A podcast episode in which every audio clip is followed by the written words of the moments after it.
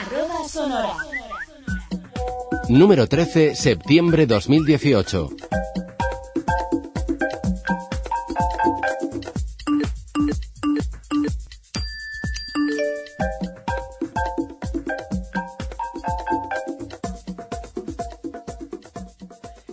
Bienvenidas, bienvenidos a este número 12 más 1 de arroba sonora. Como siempre, daros las gracias por estar ahí, por ser la revista más descargada del servicio bibliográfico de la ONCE. En definitiva, por contar con ese tesoro que contamos, que sois vosotros, los oyentes.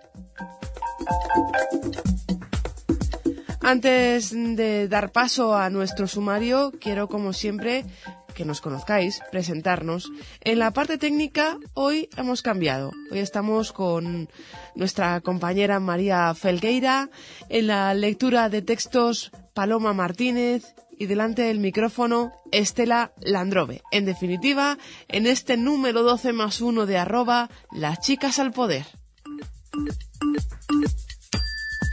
Y también pediros disculpas por esta voz que tengo para este número, pero en fin, son los rigores del otoño.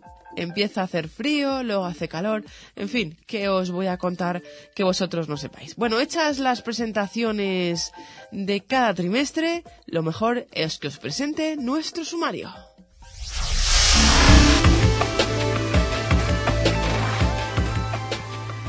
Vamos a hablar en nuestra arroba sonora de el gestor 11 de libros digitales de Gold. En la sección Hoy hablamos de, hablaremos de esta nueva versión de la 3.0 y Juan Ramón Jiménez, técnico del departamento de I+D, nos va a contar las últimas novedades que incorpora.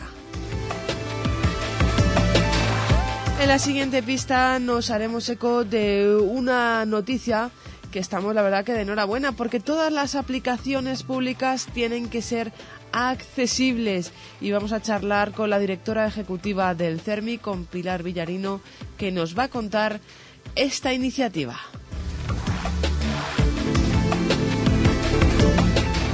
En la siguiente pista, al microscopio será nuestro protagonista, Toma Pareado, que me ha salido sin tenerlo preparado. ¿Y de qué vamos a hablar? De las impresiones en 3D, que está tan de moda y que desde Ciudad se están llevando a cabo proyectos muy interesantes. No os perdáis nuestro reportaje porque vais a pasar un rato muy entretenido.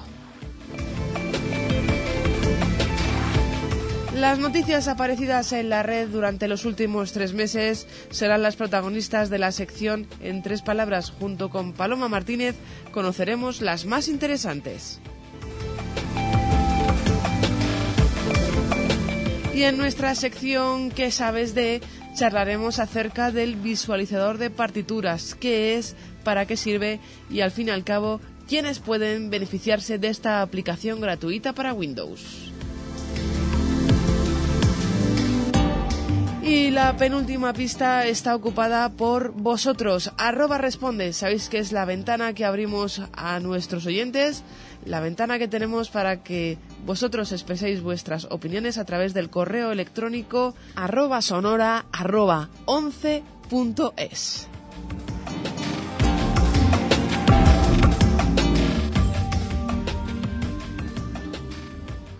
Arroba Sonora. Hoy hablamos de...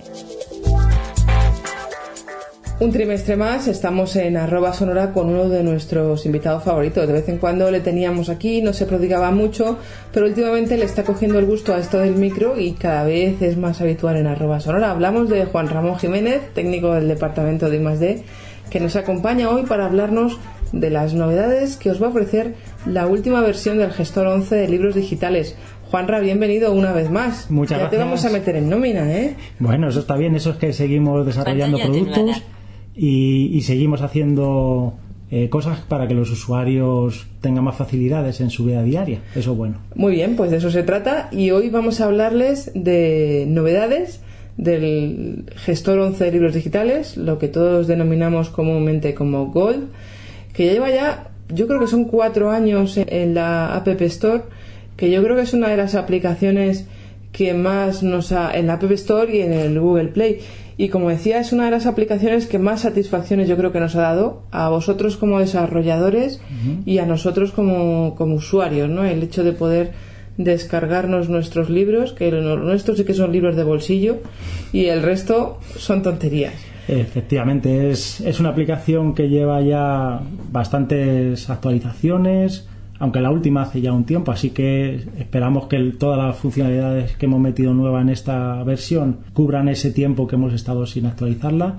Y ha estado con nosotros desde hace muchísimo tiempo, la tenemos ahí como, como un niño mimado cuidándola porque sabemos que los usuarios la utilizan mucho y eso se demuestra no solo en las descargas que hay de la aplicación en la App Store y en el Google Play, sino también en el número de descargas de libros que ha aumentado considerablemente en el Club 11 desde que está disponible. Para los más madrugadores, es decir, los que escuchen arroba sonora, pues nada más salir, que quieren estar a la última y que sabemos que hay usuarios que en cuanto el Club 11 les comunica que se ha publicado arroba sonora, ya se la están descargando. Bueno, pues para los más madrugadores, esta nueva versión de Gol a lo mejor todavía no ha salido, pero estará en el App Store en breve. Así es, la idea es, estamos ya haciendo las pruebas finales. Ponte que en algunas pruebas salga todavía algo que afinar, pero en, el mes de, octubre está prevista que salga esta nueva versión y, que esté disponible para, todos. La versión de iOS, Android tardará un poquito más porque está, el desarrollo es un poquito más lento, pero la versión de iOS para, para los iPhone eh, seguramente que esté disponible ya en, en octubre. Empezamos a contar a los oyentes cuáles son algunas de las novedades que habéis ido implementando en, esta nueva versión, que va a ser ya la versión 3.0. Se decidió poner la versión 3.0 porque hemos considerado que la cantidad de cambios y la cantidad de funcionalidades nuevas que aparece o que incluye, pues justifica saltar ya de las versiones 2 y pico a una versión 3.0 y será eso, la, versión 3.0, la, que saquemos. Cuéntanos, ¿por qué novedades te parece que empecemos? Bueno, pues quizá la, una de las más demandadas es, eh, o unas de las más demandadas, vienen en referencia a modificaciones y actualizaciones que se han hecho en, el propio, en la propia página web del Club 11 y que permiten para una obra dada pues recomendarla a compañeros, valorar eh, si te ha gustado mucho o poco esa obra o incluso comentarla. Podemos poner algún comentario para que alguien que quiera leerse en el futuro esa obra, antes de descargarla, pues en base a la valoración y a los comentarios que tenga esa obra, pues decida a lo mejor pues descargársela o, no. Entonces, esas funcionalidades nuevas son permitidas ahora desde la página principal de Gol. De manera que un libro cualquiera, una obra, podemos escribirle un comentario poniendo nuestro nombre y el comentario que queramos.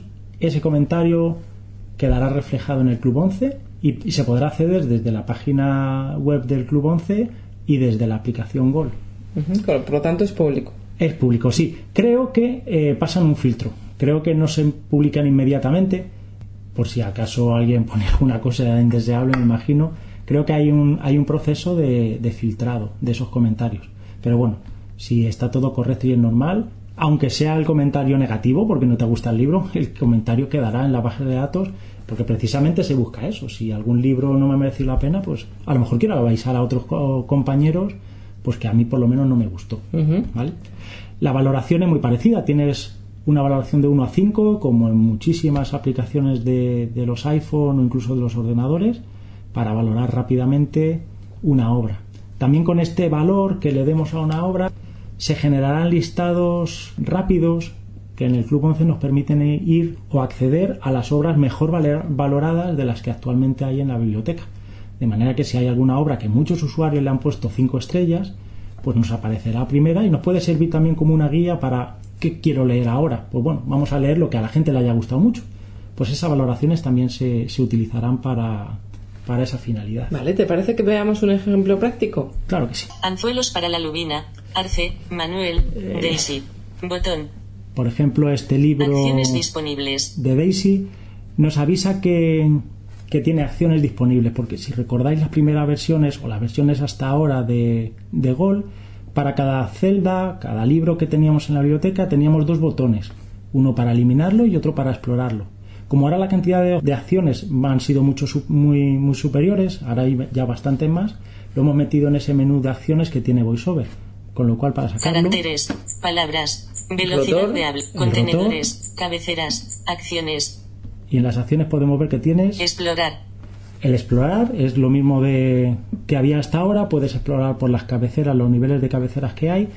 Ya no hay un explorar por páginas y explorar por marcas, esas dos funcionalidades se han pasado a la propia reproducción del libro. Cuando estás reproduciendo el libro, puedes ir a la página que quieras y puedes ir a la marca que quieras. Luego comentaremos esa opción también. Eliminar, Puedes eliminar el libro. Más acciones, y en este más, más acciones. sobre el libro, anzuelos para la lubina, recomendar, botón, este botón de recomendar nos permite mandar mensaje, o un mensaje. correo, o un correo botón, electrónico arrastrable, a una persona con Pulsa una referencia al libro. Esta recomendación incluye un enlace que a la persona que le llegue, bien por el mensaje o por el correo electrónico, con solo pincharlo se abrirá Gol y podrá importar el libro. Le llevará directamente a la página de descarga del libro. La siguiente es Valorar. valorar Botón. el libro. Valoración de la obra. Enviar. Valora la obra del 1 al 5. Valoración. 0 estrellas. Ajustable. Pues 1 estrellas. Haciendo flicks arriba y abajo, 2 estrellas. 3 estrellas. como en cualquier control ajustable, 2 estrellas. 3 estrellas. decidimos darle a esta obra tres estrellas Valora. el- Enviar. Botón. y ejecutando el botón enviar, esta obra quedará valorada con esta, con esta puntuación que hayamos dado. Volvemos otra vez a la biblioteca. Para la lubina. Arce. Manuel. De. Más acciones. Más acciones sobre el libro. Y volvemos a entrar a- al menú que nos ofrece esta- estas acciones adicionales. Anzuel. Recomendar. Valorar. Botón. Recomendar y valorar ya las hemos visto. Comentar. Comentar. Botón. Vamos a hacer un comentario sobre esta obra. Botón atrás. Comentario. Enviar. Atenuado. Botón. El botón enviar todavía está atenuado hasta que escribamos Alias. un alias Campo. Comentario. y un comentario. Campo de texto. Son dos cuadros de texto dos veces para editar. normales y Deslízate corrientes. hacia arriba o abajo para seleccionar una acción personalizada y pulsa dos veces para activarla. Usa el rotor para acceder a palabras mal escritas. Son dos cuadros de texto normal y corriente que cuando queden rellenos me habilitarán el botón enviar y mandará ese comentario a la página del Club 11 para que quede registrado si, si no ven nada raro en el mismo. Anzuelos para la lubina. Vamos a la siguiente acción Manuel, nueva. Daisy. Carácter. Palabras. Velocidad. Contenedores. Cabeceras. De nuevo. Cabecera no Ah, encontrada. Perdón. Anzuel, acciones, caracteres, palabras, velocidad Sí. de app, contenedores, cabeceras, acciones, explorar, eliminar, más acciones, A- más acciones sobre el libro. Anzuel, recomendar, Recomendar, valorar, valorar, comentar, comentar, ver comentarios, Ver comentarios. botón, Podemos ver los comentarios que otras personas han hecho sobre este libro. A lo mejor este libro no tiene gol, comentarios. aviso, gol, gol, gol. La obra no tiene comentarios. Pues hemos entrado a ver los comentarios de un libro que, como muchos en la, en la biblioteca, no, no tenían comentarios. Hemos hecho una búsqueda y una descarga de uno que sí que tiene comentario para que veáis cómo se, se refleja esta pantalla de los comentarios de una obra. Es el libro de Patria, que probablemente muchos de vosotros ya conoceréis, y se nos presentan tal que así los, los comentarios. Comentarios de la obra. Josefa Hernández. Cabecera. Un auténtico peñazo. Jorge Betis. Cabecera. Una historia muy bien contada sobre el conflicto nacionalista vasco. José. Cabecera. Aunque el tema está ya demasiado escrito, hacía falta un libro como este. Extraordinario. Sabido. Cuando un conflicto separa dos familias unidas por múltiples lazos. Dura algo menos de 16 horas. Lectura y grabación excelentes. ¿Vale? Como veis, hay de todo tipo de comentarios y hay algunos, incluso como este último, pues muy útiles porque te avisa del tiempo que, que tarda la reproducción, la lectura, si la grabación han sido correctas, si se, si se escucha bien, con lo cual daros cuenta que podemos ayudar a otros usuarios o incluso nosotros mismos nos podemos ver beneficiados si otros usuarios ponen comentarios sobre los libros, para bien o para mal. Anzuelos para la lubina. Arce. Vamos a continuar con Daisy. esa ventana Botón. de nuevas acciones. Marcar para leer. Esta es una nueva opción, una nueva funcionalidad que también aparece en el Club 11 y que es muy muy útil porque cuando haces una búsqueda puedes dejar marcada una obra para leer en el futuro. Si tú ahora no quieres leerla pero sabes que te va a gustar o quieres leerla en el verano o cuando tengas unas vacaciones o por cualquier otra razón, puedes dejarla marcada para leer en, en- en otra ocasión. Y le acompañarás de un comentario que te recuerde, pues probablemente la causa por la que la marcaste como que querías leerla en el futuro. Todas las obras que hayas marcado como que quieres leer dentro de la biblioteca Pantalla digital atenuada. Nos aparecerán en un listado especial que luego veremos cuando entremos en el Club 11. De manera que de una manera rápida podremos acceder a las obras que hayamos marcado para leer en el futuro, con el objeto probablemente de ir leyéndolas o descargándolas poquito a poco. Simplemente esta opción lo que hace es dejar marcada, no hace más. Igual que en el Club 11, es un control simple que deja marcada una obra para leer. Y la, la última opción que tiene este bloque de acciones adicionales sobre el libro, como habéis escuchado, es la de marcar como leída o como no leída. Si yo quiero marcar una obra cuando ya la he terminado de leer como leída, me servirá para que en futuras búsquedas de eh, libros en el Club 11, si yo ya leí una obra, es decir, si la marqué como leída, me aparezca esa marca. ¿Vale? Yo iré navegando por los resultados de la búsqueda que he hecho en el club y si alguna ya la he leído, me lo recordará el Club 11, como diciendo, esta no hace falta que te la bajes porque te la has leído ya. De la misma manera, si la habíamos marcado Pantalla como leída, pues nos permitirá esta opción desmarcarla y volver a poner como que, que no la hemos leído. Cancelar. Botón. Y ya está, esas son las opciones. Botón. más importantes las la que hemos metido respecto a los cambios que ha habido en el Club 11 en estos últimos meses, esta nueva funcionalidad que, que nos van a hacer pues, ser un poquito más eficientes a la hora de buscar los libros y de, recordar qué obras quiero leerme y tener alguna, eh, alguna justificación más para descargarme otras. Otro bloque de nuevas funcionalidades y de, y de facilidades para el usuario que van a hacer, pues eso, como decíamos antes, mucho más potente la aplicación, más cómoda y más práctica para, para el mismo, están en esta pestaña de descargas en la parte de la biblioteca digital. Son referentes a que se puede filtrar la, hacer búsquedas por algún parámetro nuevo, que lo veremos ahora mismo, y en esta pantalla principal de la biblioteca digital nos han aparecido alguna entrada nueva. Vamos a irla revisando y las comentamos. Búsqueda. Botón. Este primer búsqueda, este primer botón que se llama búsqueda, ahora entraremos y veremos algunas novedades que hay, pero vamos a continuar eh, en esta pantalla. Novedades. Cabecera. Podemos encontrar listados de las novedades que ha habido en la biblioteca y están divididas en cuatro. Novedades en formato DAISY. Novedades en formato TLO. Botón. Estas dos ya estaban, las novedades de libros de- en formato DAISY, en libro en formato Teleo que, que han aparecido en el Club 11 y, y también estaba la de cualquier formato. Ha aparecido nueva esta Novedades en formato partitura.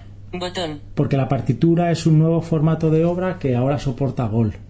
Nos permite leer en braille partituras porque es una de las nuevas funcionalidades que han puesto también en el Club 11 y como también ellos ofrecen un listado con las novedades de los últimos días, pues hemos deci- decidido incluirlo también en GOL para quien lo necesite.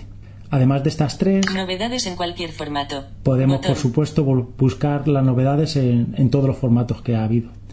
Y en cuanto a, Listado de documentos. en cuanto al Cabecera. listado de documentos, hay dos que ya conocíamos, Más descargados en cualquier formato. Desde aquí podemos acceder al listado de obras que más se han descargado en, en una última época, que creo que son los últimos tres meses, Mejor valorados en cualquier formato. a los libros que mejor valorados han sido y Marcados como quiero leer. a aquellos libros que hemos marcado como queremos leer. Aquí aparecerían esos que hemos marcado en quiero leer en un futuro, ¿no? Efectivamente, aquí es donde enlazamos ese círculo que hemos dejado abierto al principio en la biblioteca, pues se queda cerrado aquí. Desde aquí accedemos a todos los libros que marcamos. Además, accedemos al título, al autor y al comentario que pusimos en su día, para recordar por qué lo pusimos. A veces nos será bastante útil. Lo que vamos a hacer ahora es entrar en la última parte de, Biblioteca digital. que hemos dejado abierta de esta pantalla, Infor- re- búsqueda. que es en la búsqueda. Título. Campo de texto. Para explicaros que ahora dos es veces para editar. eh, más sencillo en cuanto a escribir. Antes había que escribir un campo título y o un campo autor. Ahora solo hay un campo texto para escribir y después de que escribamos el texto, el texto Buscar en el campo. Todos. le decimos Botón. en qué campo quiere buscar este texto. Si quieres escribir el nombre del autor, pues dirías que busque el texto que has escrito arriba en el campo autor. Normalmente puede ser lo más útil que buscamos en- que busquemos en todos los campos, pero podemos elegir. Y además de decidir en qué campo queremos buscar ese texto que hemos escrito antes, podemos filtrar por esta serie de parámetros que vamos a ir escuchando ahora mismo. Materia. Todas. Submateria. Todas. podemos decir que nos busque ese texto en el título de obras que han sido catalogadas de una materia y dentro de una materia de una submateria, con lo cual los resultados serán exactamente los que los que estemos buscando, no nos saldrán 57 obras que tengamos que ir dis- discerniendo a ver cuál es la que nos puede ir interesando. así es, para eso se hace el filtro. También podemos filtrar Tipo de libro. Daisy y te leo. en base al Botón. tipo de libro, pues si queremos buscar solo partituras o solo libros Daisy o libros Daisy y te leo. Lector. Todos. Botón. Esta también es bastante práctica y se nos ha pedido durante este tiempo bastante. Hay personas que nos acostumbramos a un lector porque el tono de voz, porque el timbre de voz nos, nos encanta y nos gusta cómo lee y hay veces que no nos importa tanto el libro que queremos leer como la persona que lo lee. Entonces aquí filtramos y podemos elegir entre todos los lectores de libros que, que hay en el Club 11 aquellos que más nos gusten y podemos buscar un libro que haya sido grabado por esta persona. Lengua. Todas. También podemos elegir o filtrar por la lengua en la que ha estado escrito, leído este libro Valoración mínima. Todas. Botón. y por la valoración mínima. Aquí marcaremos una valoración que queremos y solo saldrán libros que tengan esa valoración o superior. Buscar. Botón. Y finalmente el botón buscar que ejecutará la búsqueda con todos los parámetros que hemos ido definiendo en esta pantalla. Si no tocamos nada, buscaría como buscaba anteriormente, con un rango mucho más amplio. Efectivamente, si no tocamos nada, busca en todas las materias, con todos los lectores, en todas las lenguas. Eh, nos saldrán resultados más bastante más, más, grandes. Pero bueno, a lo mejor como ponemos eh, un texto bastante identificativo, pues no es suficiente. Tampoco hemos querido meter en esta pantalla excesivos filtros que se podrían haber hecho, pero entendemos que una aplicación en el móvil debe ser bastante ágil y a lo mejor hay algunos filtros que no tenían tanto sentido. Hemos encontrado estos como los más útiles o los que pueden ser más funcionales para el usuario final y en cualquier caso, como decimos siempre en estas grabaciones, aquí estamos abiertos a que si queréis incluir nuevos eh, filtros o quitar algunos porque creéis que no son, no son útiles, pues todo es hablar con nosotros y, y si vemos que efectivamente tiene una justificación, pues todo se puede cambiar. A fin de cuentas, la aplicación la hacemos entre todos. Además, seguro que más de uno de nuestros oyentes se está sintiendo identificado con los cambios o las novedades que habéis implementado porque ellos mismos nos la han pedido a través de arroba sonora y desde aquí os las hemos hecho llegar a vosotros y bueno, pues el- se han considerado interesantes y ahí están, ¿no? Sí. Ya, ya están reflejadas. Y no son pocas. Eh, bastantes de las funcionalidades que, que aparecen en esta nueva versión nos han llegado a través de arroba, a través de atención al usuario o incluso pues en comentarios en ferias como Tiflo Innova, por ejemplo, que mucha gente, muchos de vosotros os acercabais, comentabais lo que os gustaba o lo que no os gustaba de Gol, pero siempre podíais dejar algún detalle, alguna mejora que cuando veíamos que era bastante recurrente, pues por supuesto que la teníamos en cuenta e intentábamos llevarla a cabo, como seguiremos haciendo, sin duda. Bueno, continuamos con, con más cositas que nos vamos a poder encontrar en esta nueva versión 3.0 de Gol, Juanra. Pues hablando del 3.0, otra de las mejoras que tiene eh, esta versión es que se ha mejorado mucho la gestión para obras en formato DAISY 3.0 y permitimos para aquellas obras que tienen marcadas o que tengan marcadas secciones como opcionales, el usuario podrá leerlas o no leerlas, es decir, podrá hacer uso de esa funcionalidad que disponen los libros DAISY 3.0. Es decir, si hay alguna obra que está escrita en Daisy 3.0, una de las partes que definen la obra es que puedes, por ejemplo, saltarte el número de página o las notas al pie de página o las referencias. El usuario tendrá la posibilidad desde el propio libro de decir si quiere o no saltarse cada campo que haya definido un, libro Daisy 3.0. Otros cambios que hemos hecho en esta versión pues ya son referentes a, por supuesto, pequeños errores que se encontraron y que nos hicisteis llegar en la interfaz, un acceso al Club 11 mucho más sencillo para escribir nuestra contraseña y, salirnos. Muchos de vosotros nos decíais que una vez eh, escrito el usuario y la contraseña había que darle atrás varias veces, pues es verdad, una vez que escribes el usuario y la contraseña y Gol determina o comprueba que son correctos, lo que hace ya es dejarnos en la pantalla que más probabilidad queremos que creemos que, el usuario va a estar, que va a querer estar, que es en la de la propia búsqueda de, de aplicaciones, de, de obras. Pues eso, hemos solucionado pequeños errores, hemos gestionado la gestión de libros por debajo, se ha optimizado bastante, ha mejorado bastante, aunque eso al final el usuario final no lo va a terminar viendo, pero hace que en el futuro la inclusión de nuevos formatos sea mucho más sencilla. Y luego el diseño, eh, los botones, también creo que habéis cambiado alguna cosita, ¿no? Sí, hacemos eh, uso de la configuración que tenga el usuario en el sistema general. Las últimas versiones de iOS permiten desde el propio sistema decir el tamaño de la fuente, por ejemplo, que queremos para todos los controles y ese dato que fijábamos desde el sistema operativo en la versión anterior de, de Gol no se veía reflejado. Los tamaños de las fuentes eran los que eran y no había manera de cambiarlos. Ahora sí, si en el sistema hemos puesto que queremos un tipo de fuente muy grande, los botones o el texto que hay en los botones de Gol aparecerán muy grandes. Eso conlleva que hay veces que, que no se verá el final, pero bueno, todo eso se ha gestionado para que la interfaz continúe siendo agradable, pero respetando todas esas configuraciones que el usuario ha hecho para el resto del sistema. Y dentro del libro también eh, creo que me comentaste que habéis hecho cambios sobre los botones play, pausa, que los habíais puesto ahí en un de, un acceso más sencillo, ¿no? Visualmente. Sí, sí, sí, ese sí que otra vez, una vez más, muchos usuarios, sobre todo en este caso con personas con resto de visión, eh, se quejaban de que los botones, la barra de, botones de, la pantalla de reproducción de un libro eran muy pequeños. Y efectivamente, tenían toda la razón del mundo.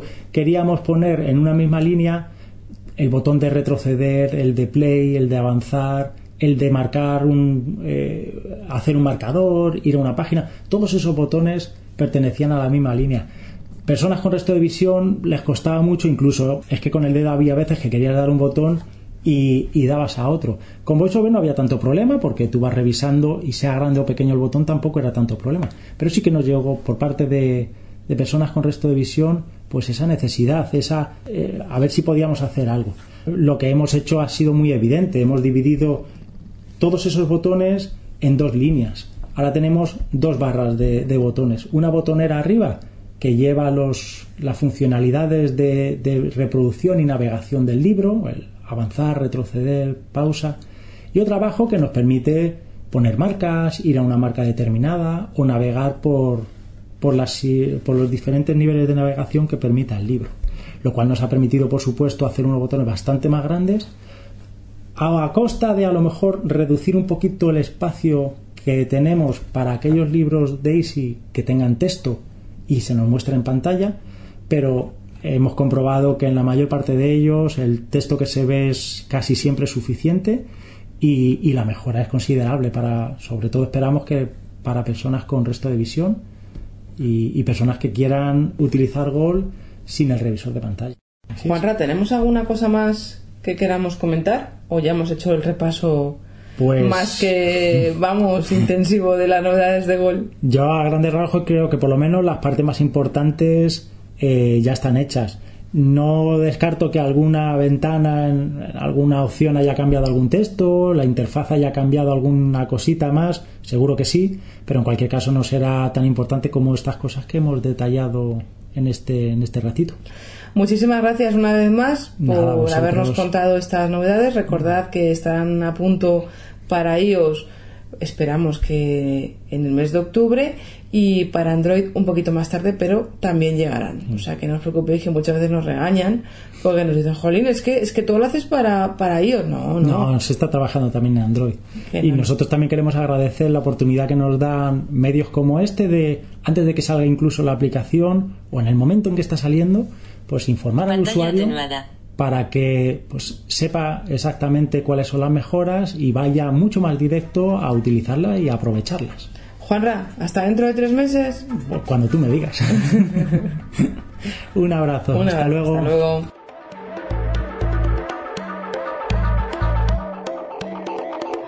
Arroba Sonora. Arroba destaca. Y estamos de enhorabuena, estamos de enhorabuena porque por fin las aplicaciones para los dispositivos móviles, tablets y todo tipo de dispositivos que tan de moda están últimamente, las aplicaciones públicas, como decía, van a tener que ser por ley, que parece ser que es la única manera, accesibles. Y sobre esto vamos a charlar con Pilar Villarino, que ya es la directora ejecutiva del CERMI. Pilar, bienvenida. Hola, buenos días. Gracias por, por escucharnos.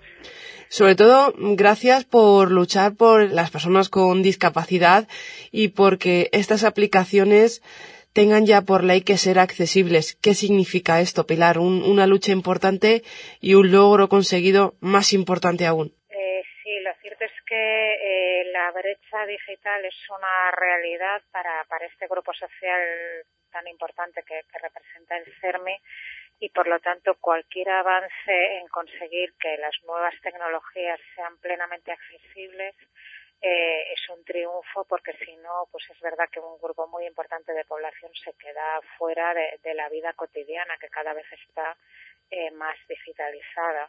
Entonces, para nosotros es, es esencial que, que algo tan, tan del uso cotidiano como es una aplicación para un dispositivo móvil sea accesible eh, para, para las personas con discapacidad.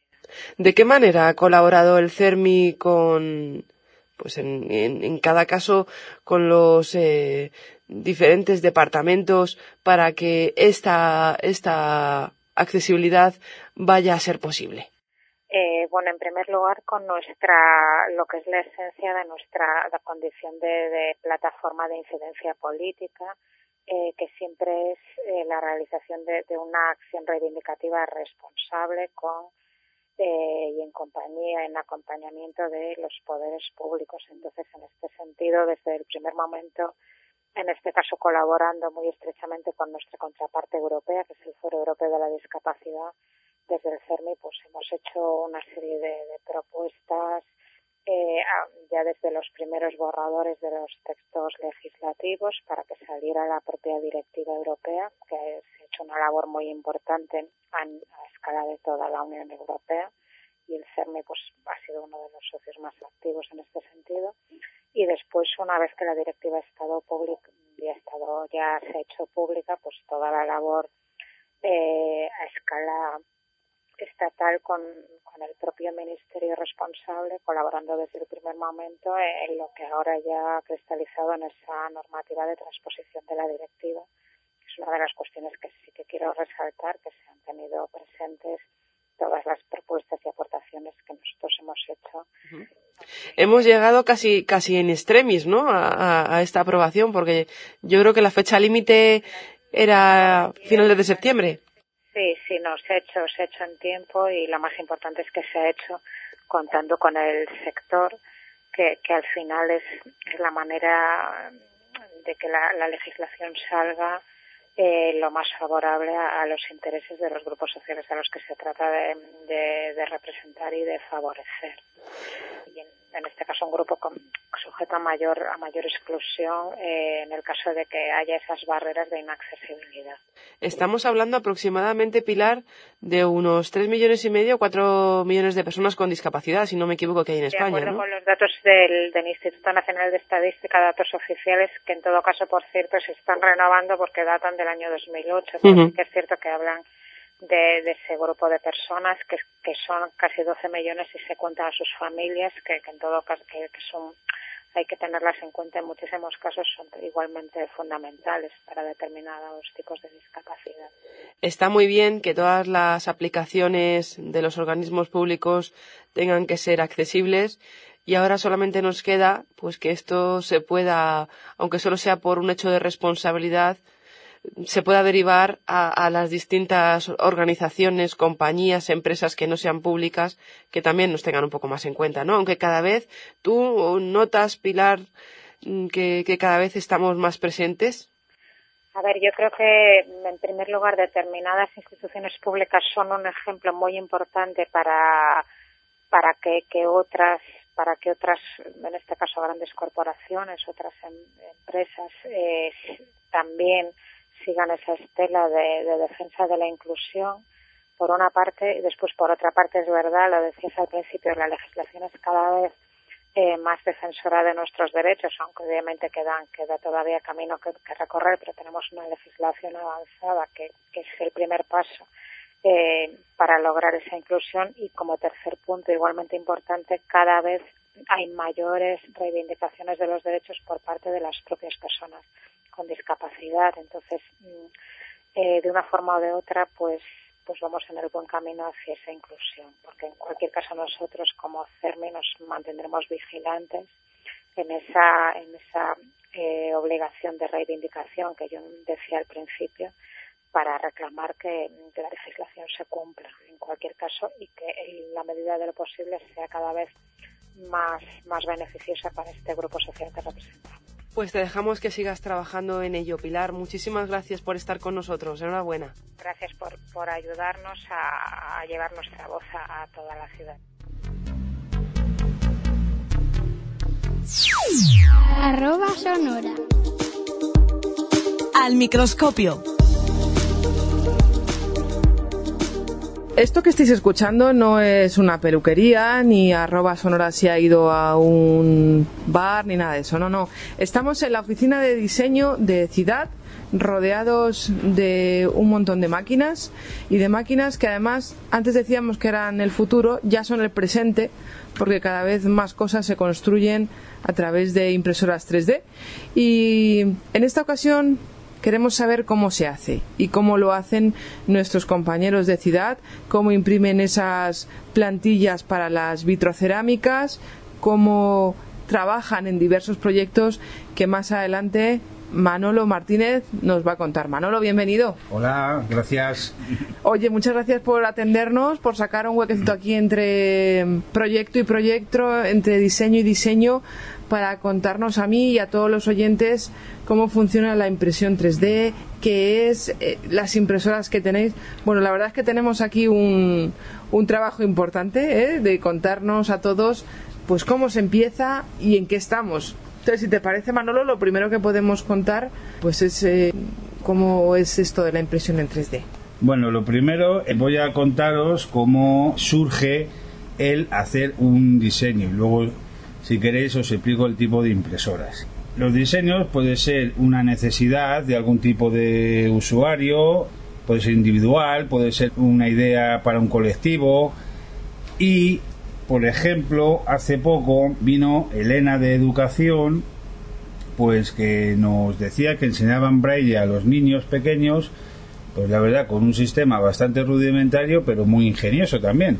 Donde media docena de huevos y colocaban seis pelotas de ping-pong.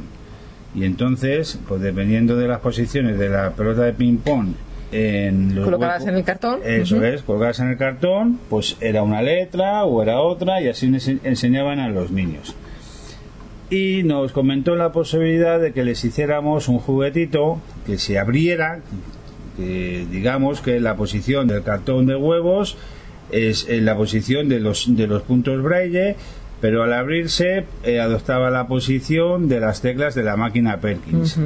Y entonces, pues así eh, haciendo bocetos, empezando a diseñar en el ordenador, pues surgió lo que es el signo generador. La idea primero se transforma en papel, haciendo pues algún tipo de boceto, garabato, y cuando ya más o menos tienes algo concebido en la imaginación, en la mente, pues abres el programa de dibujo tiene que ser un programa de dibujo específico que grabe al final del todo, porque es el final archivos STL, porque esos archivos STL son en tres dimensiones que se convierten a un G-code que es el idioma que leen las máquinas de impresión 3D.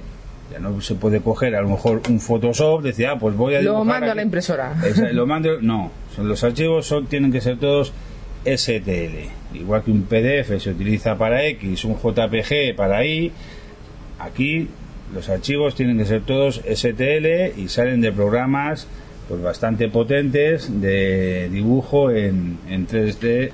Entonces, eh, una vez que se diseña el, el producto, en este caso el signo generador, pues se hacen varias piezas. Hay que tener, es muy importante tener en cuenta dónde vas a imprimir.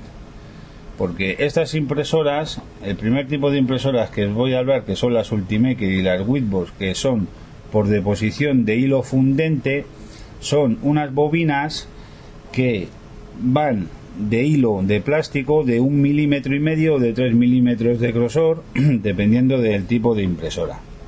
Entonces esto pasa por un extrusor que lo que hace es que funde el hilo. El hilo fundido va a caer a un plato, que es donde se va a realizar la pieza en 3D. A medida que la máquina va fundiendo el hilo y lo deposita en el plato, se seca y por capas va subiendo y va realizando la pieza. ¿Por qué digo que es importante? Porque si yo hago una pieza que tenga muchos huecos al aire, puede ser que no la haga bien.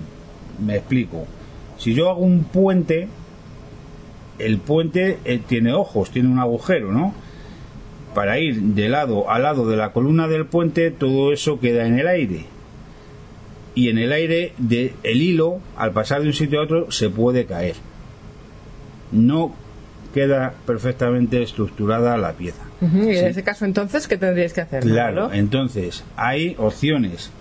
Puedo coger, imprimir el puente al revés, ya no queda nada al aire. Si no puedo darle la vuelta a la pieza, puedo coger una impresora de dos extrusores donde el segundo extrusor me echa otro material que cimenta los huecos.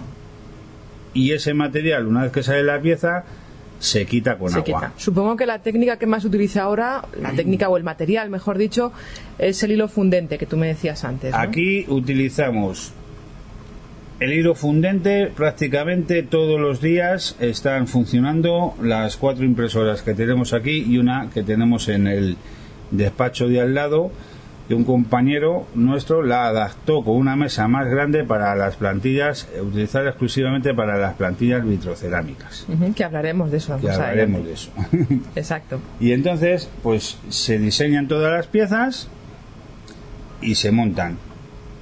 Entonces queda el primer prototipo hecho, eh, se ven fallos, se ven tolerancias, eh, hay que retocar a lo mejor el un engranaje, un eje entra muy justo, eh, hay que darle una tolerancia, una tolerancia menor para que entre mejor, porque luego todo eso, si pasa a producción, pues van a salir las piezas y va a ser montar, montar, montar, montar y no tiene, no te puedes andar limando esta Sí, pieza claro, para que entre claro. mejor, Ujú. etc. El signo generador es un proyecto muy interesante, todavía no, no se puede disfrutar, pero la verdad es que es un, un coche polivalente, porque es un coche que si lo abres se convierte en un avión, pero que además tiene los mm, como seis medias bolas de, para hacer el punto el punto generador, el signo generador, pero que además es magnético. Es, eh, me ha parecido muy interesante, la verdad. La verdad es que cuando tengáis la posibilidad de, de poderlo tener en vuestras manos, seguro que os gusta, tanto a vosotros como a aquellas personas que puedan necesitar aprender braille.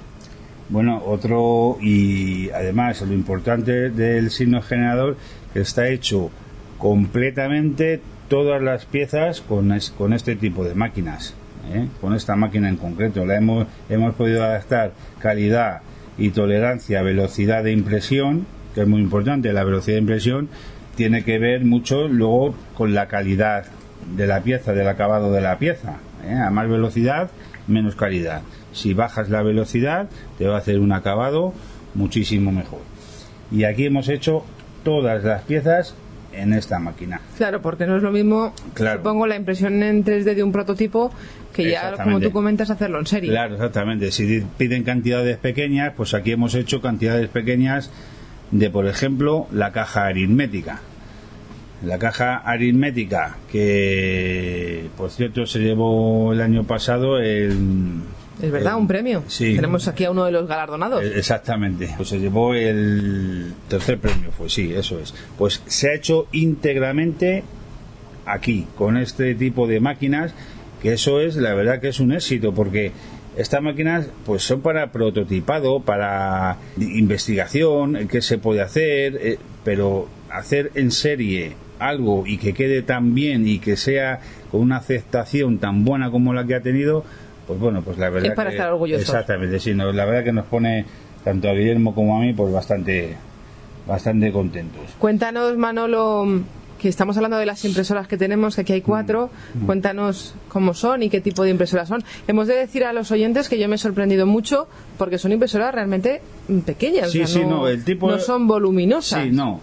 Estas máquinas que por deposición de hilo fundente son bastante pequeñas, o sea, pueden tener eh, 50 o menos, 40 de ancho por 30 de profundidad y por 40 o 50 de alto. Nada, muy pequeñitas, Sí. tamaño folio casi, como aquel más, que dice. más o menos, más o menos. Luego aquí tenemos de dos marcas, tenemos Ultimaker y tenemos Whitbox.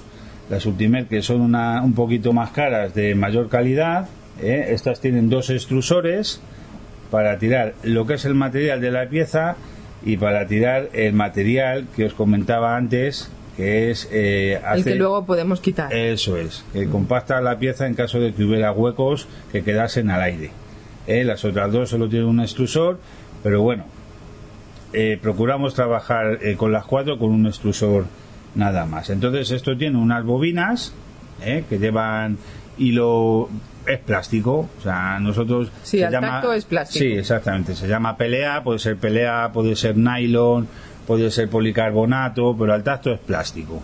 Es una bobina que vienen a pesar 750 o un kilo, un kilogramo.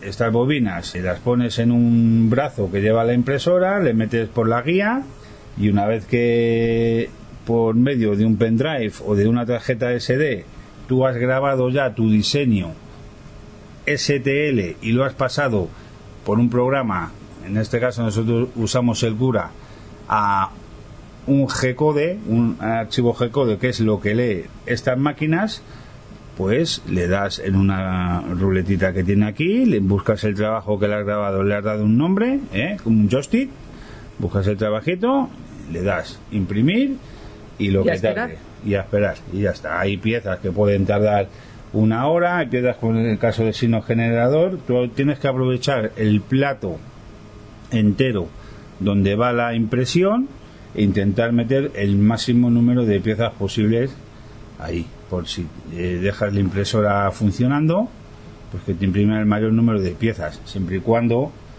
eh, esas piezas sean del mismo color, porque las bobinas Son de colores. son de colores diferentes.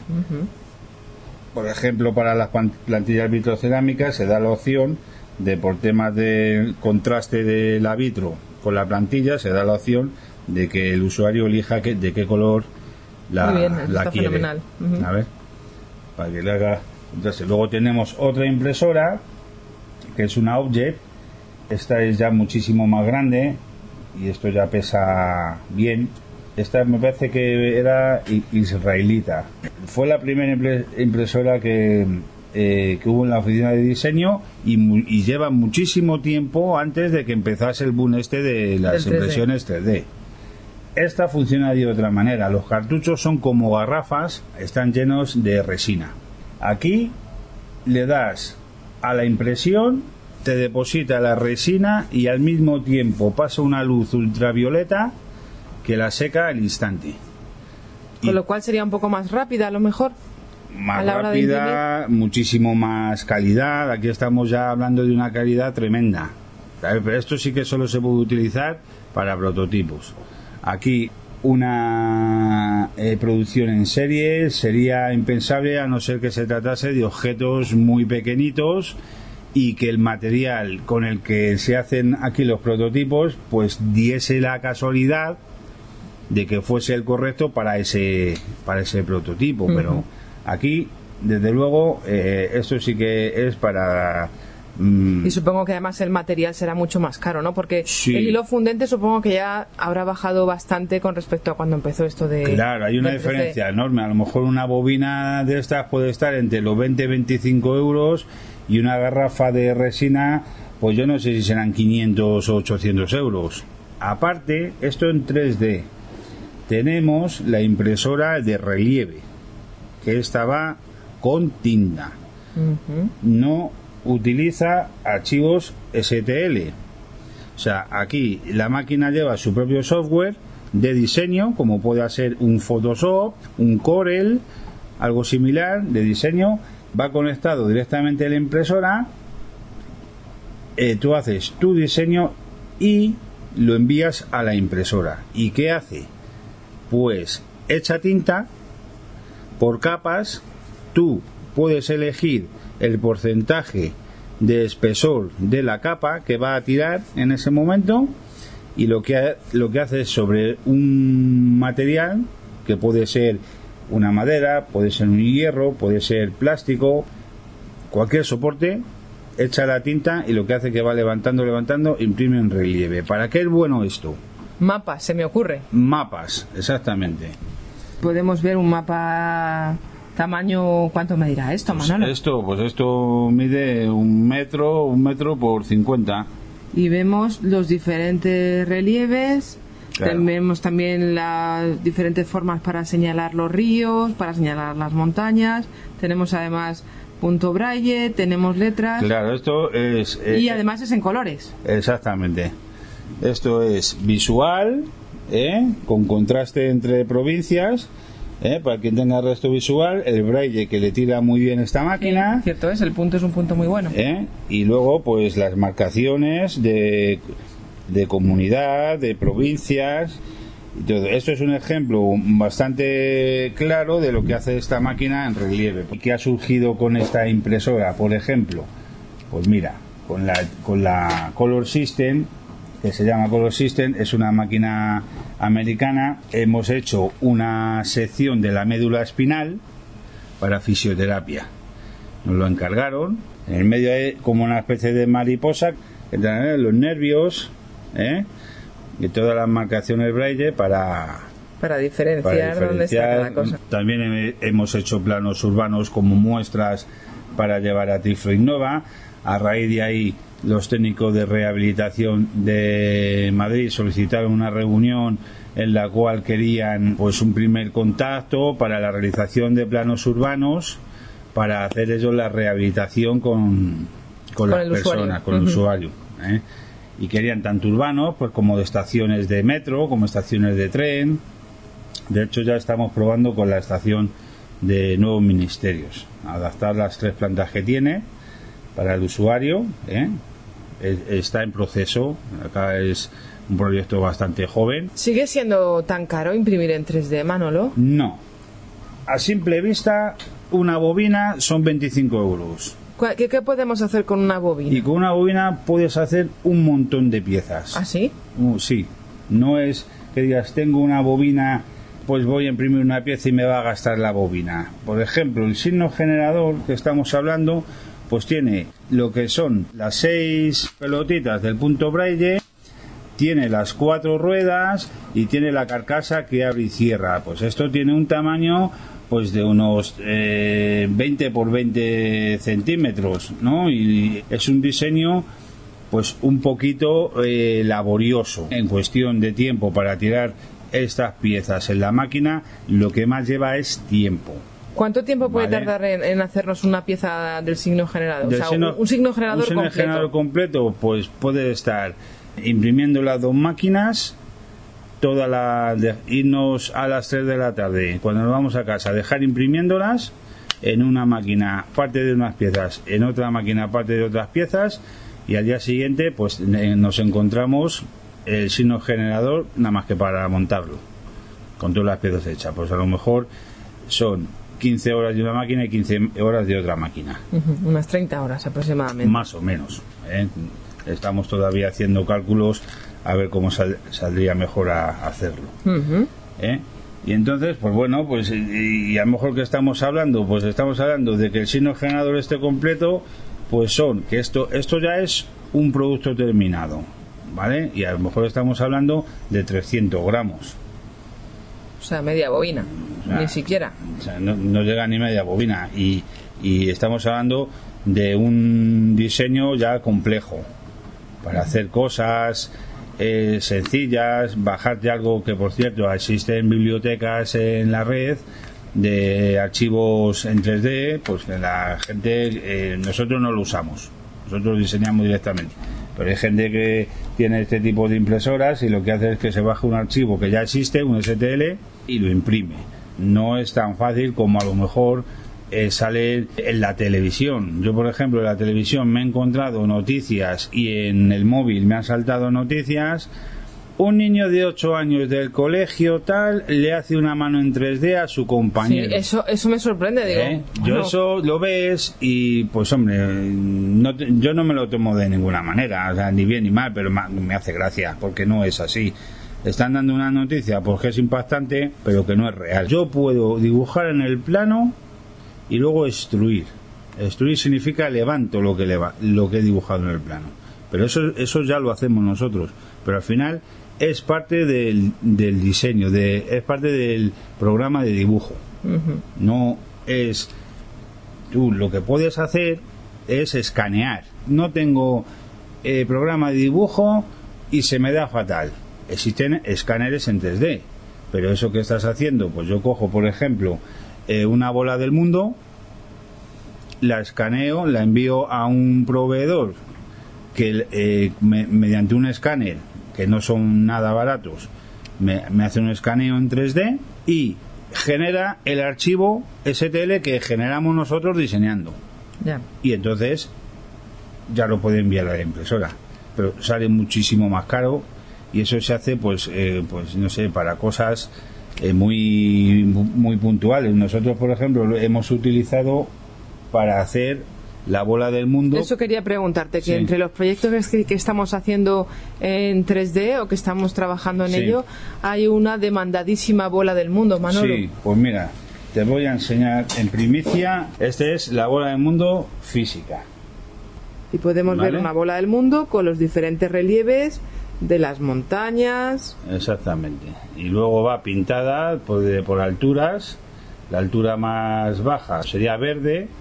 Y luego va hacia el amarillo y luego el marrón. Pues cuanto más marrón, más altitud. Cuanto menos marrón, eso para que tenga resto. Y luego las zonas como Groenlandia y, el, y la Antártida van en, en blanco. ¿eh? Pues esto, por ejemplo, pues ha surgido también, surgido aquí, porque la necesidad de que querían una bola del mundo, pues eh, tiramos aquí en impresión en 3D con nuestras máquinas, tiramos esto mismo, pero con nuestra máquina. Pero claro, ¿qué pasa? Una bola del mundo en una máquina de estas está días. Se lleva media bobina y luego hay que pintarla.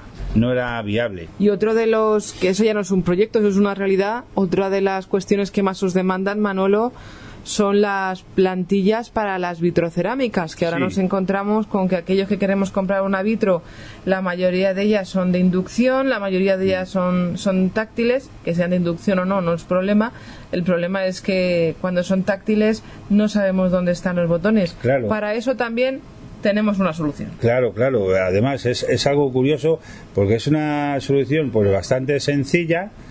Simplemente pues llega el, te- el técnico de rehabilitación de zona, lo que hace es, que se desplaza a la vivienda del usuario o la usuaria y entonces mediante un papel cebolla, o sea, por eso digo que es algo muy sencillo, eh, calca dónde están los mandos táctiles, nos lo envía con una foto y nos dice qué marca de vitrocerámica es y el modelo para nosotros grabarlo en unos archivos por si luego solicitan esa misma plantilla más adelante otro usuario ya sabemos si la tenemos o no Que nos consta, Manolo, que hay lista de espera, ¿no? sí sí bueno va bastante ligera la cosa, pero vamos, suele haber, suele, no salen de un día para otro.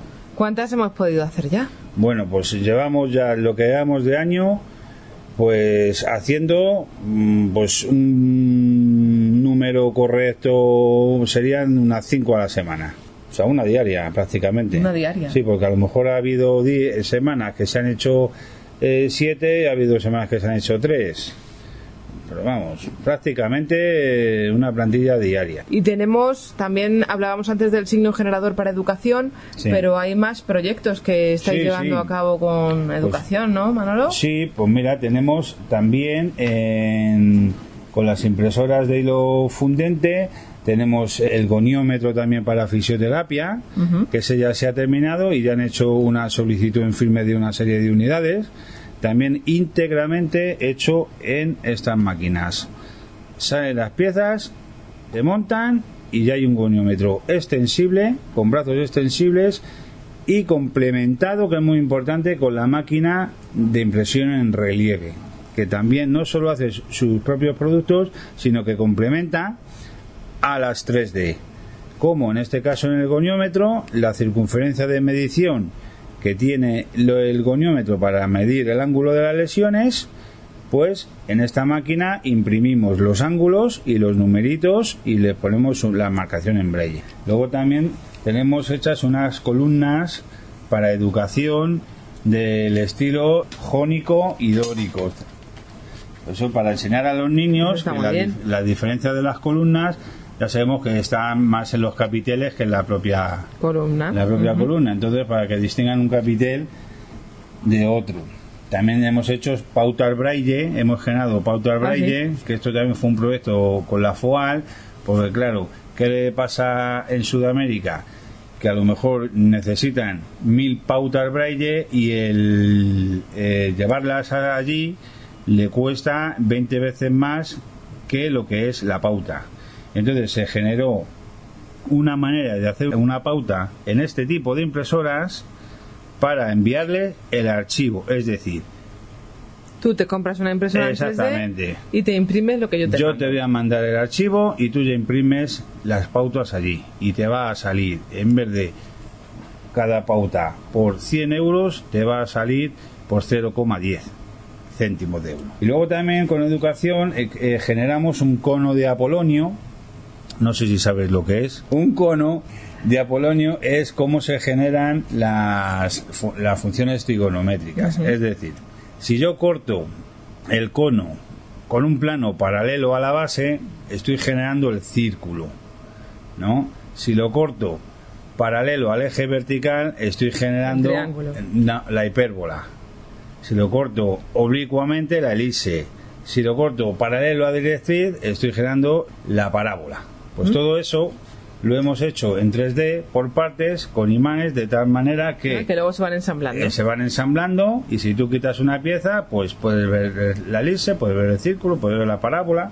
Y también a- estáis en Sí. un proyecto para los elementos químicos, ¿no? Eso también de la Universidad de Alicante nos dijeron que un profesor pues inventó pues una especie de fichas, cada una de un tamaño, por ejemplo, a lo mejor el oxígeno eh, un triángulo, eh, flúor un cuadrado, ¿eh? entonces dependiendo del tipo de valencia que utilice, valencia es la capacidad de combinarse los elementos, si era positiva pues tiene un saliente como un rompecabezas que encaja en dos piezas, así, y si eh, la valencia era negativa pues eh, tenía un cabo, o sea un golfo digamos, ¿no? Un cabo o un golfo, ¿no? O sea, hacia afuera o hacia adentro. Y entonces simplemente van ensamblando las fichas y de encima de esas fichas va toda la información en relieve hecha con la Color System, con impresora de relieve. Va en braille, van el símbolo del elemento, el orbital y cómo se combina. Vale, entonces es un proyecto, la verdad, que bastante laborioso, ¿eh? en colaboración con la Universidad de Alicante, creo que ya lo dije. Y pues bueno, pues está todavía en proceso.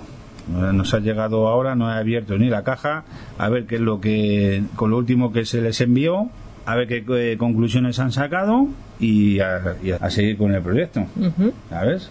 También, eh, hablando de los, de los archivos estos STL famosos y del escaneo en 3D, para que lo sepan los oyentes como cosa curiosa, te voy a enseñar a ver si sabes qué es. Venga, me va a poner a prueba. ¿no? A ver. ¿Un muñeco? ¿Un Buda? No, eso es el bebé dentro de la madre antes de dar a luz. Toma ya. Bueno, he hecho un muñeco, un Es Buda. decir, es una ecografía Ujú. en tres dimensiones que ya se hacen.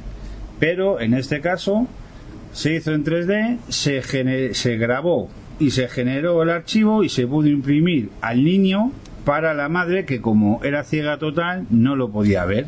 Lo solicitó y se pudo y Se pudo llevar a cabo. Se pudo llevar a cabo como algo excepcional. No sea que se llene esto de solicitud y de, ecografías.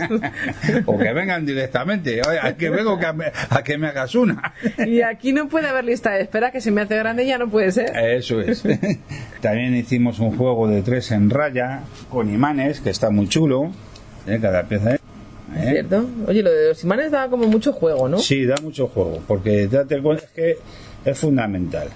Para muchas cosas nos hemos dado cuenta que es fundamental. A ver, nosotros intentamos ponernos constantemente En la piel de una persona Es- Exactamente, eh, por supuesto. Es que si no, no tiene sentido ni tan siquiera ponernos a trabajar. Tiene que ser así. Y entonces, muchas veces, yo que soy, mi compañero dice que soy un manazas, que lo tiro todo continuamente, y veo, pues joder, una persona que no ve, pues tiene ese tipo de, pues de dificultad, ¿no? De, de que tocas algo y, hombre, la verdad son más cuidadosos que yo, eso también te lo digo.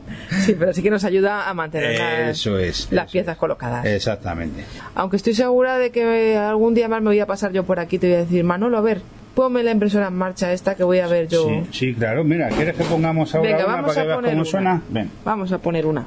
Mira, por ejemplo, que no te lo he comentado, estamos haciendo ahora mismo tablillas para sordociegos. Te voy a enseñar una Ah, muy bien, ¿Ves? tablillas de letras. y os voy a comentar En braille y en tinta. El proceso, exactamente. Vale, en braille y en tinta y por la parte de atrás una leyenda donde la persona sordociega, si tiene la necesidad, se la da a cualquier transeúnte y, y donde le explica soy sordo ciego, me puedes entender, así yo colocaré mi dedo índice en cada letra hasta completar el mensaje. Y tú me contestarás poniendo mi dedo índice en los puntos braille hasta completar el mensaje. Entonces se imprime es- es- esta leyenda en tinta, ¿vale? Vamos a imprimirla. Esta es la máquina en relieve. La bandeja la mandamos al principio, ¿vale? Nosotros ya tenemos abierto nuestro archivo. En este caso, para completar una tablilla hay que imprimir tres veces. Una, la leyenda por una cara, otra, El relieve de el las relieve letras. de las y otra el braille. y el relieve del braille y la tercera pasada solamente el relieve del braille para que tenga más altura el braille que, Que las la letras. Eso es. Le decimos que imprima primero el texto por la cara posterior. Ya hemos mandado la impresión y ahora la máquina pues ahora ya se pondrá a funcionar. Es una bandeja donde va el material que el soporte, digamos, donde vas a imprimir, que puede ser cualquier tipo de material. Entonces la bandeja lo que hace es que va corriendo de derecha a izquierda y el cabezal va haciendo pasadas, pum, pum, pum, pum, pum, pum, hasta que imprime todo y cuando llega a la izquierda ya ha terminado. La curación de la tinta es por luz ultravioleta, igual que la que utiliza resina, que también es por curación ultravioleta. ¿Ves? Te da una calidad, vamos, estupenda, un punto de braille buenísimo.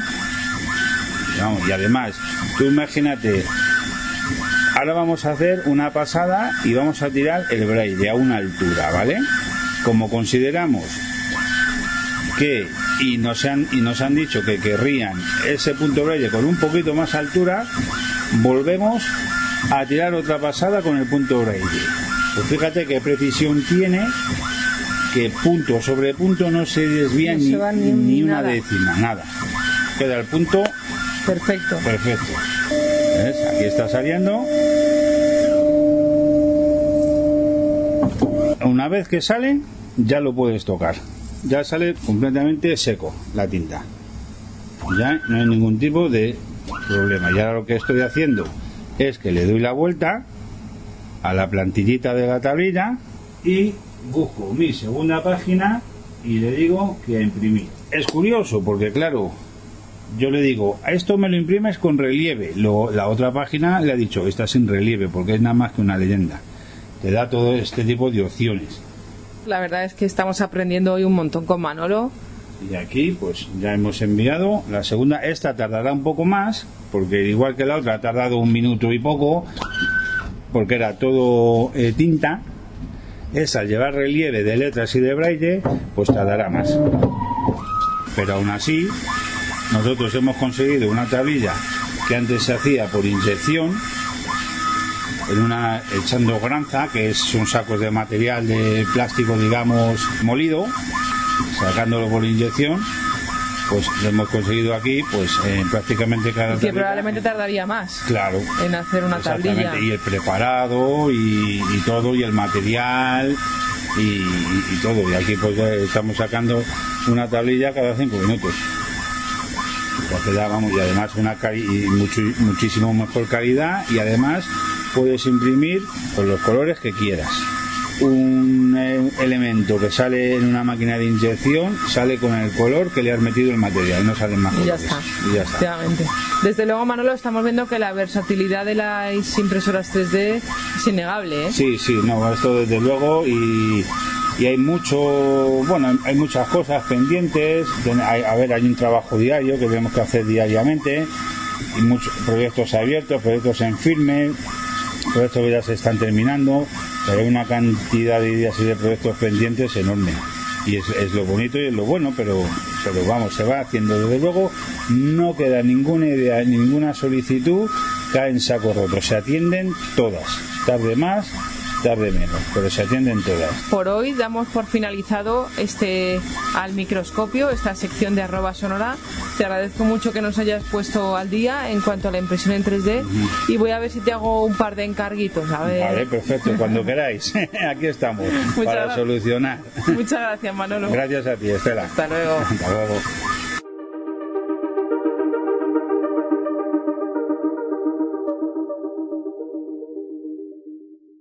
Escríbenos a arroba sonora arroba 11.es.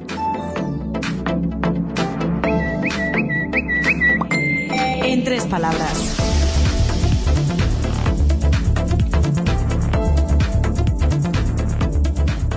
Abrimos esta sección de noticias en las que ya sabéis que cada tres meses nos damos una vuelta por la red y os traemos las que nos han parecido curiosas, interesantes, en definitiva dignas de estar en arroba sonora. Y en primer lugar hablamos ahora de un dispositivo que transforma el sonido a texto y que viene muy bien sobre todo para las conversaciones en grupo. Kasselebach es el CEO y cofundador de Spixi, hijo de padres sordos, por lo que sabe lo difícil que puede ser la vida para las 466 millones de personas en todo el mundo con pérdida auditiva.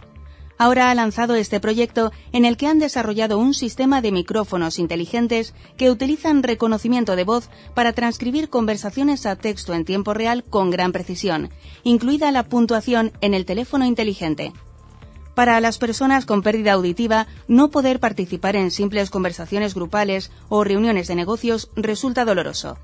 Al tener varias personas hablando en grupo, se hace difícil la lectura de los labios, y el ruido de fondo empeora aún más el problema porque los audífonos también amplifican los sonidos no deseados. Este dispositivo está especializado en conversaciones grupales o entornos ruidosos, capturando conversaciones con precisión, identificando diferentes fuentes y transcribiendo todo en texto en tiempo real. Spixi también se puede conectar a teléfonos inteligentes, sistemas de llamadas de conferencia y televisores, siempre con subtítulos. En su primera fase se especializará en inglés, por lo que seguramente tendremos que esperar un poco para tener la versión en español.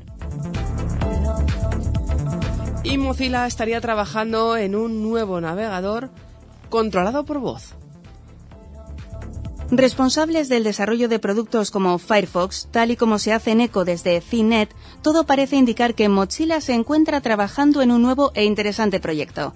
Hablamos de Scout, un navegador web específicamente desarrollado para ser controlado mediante la voz.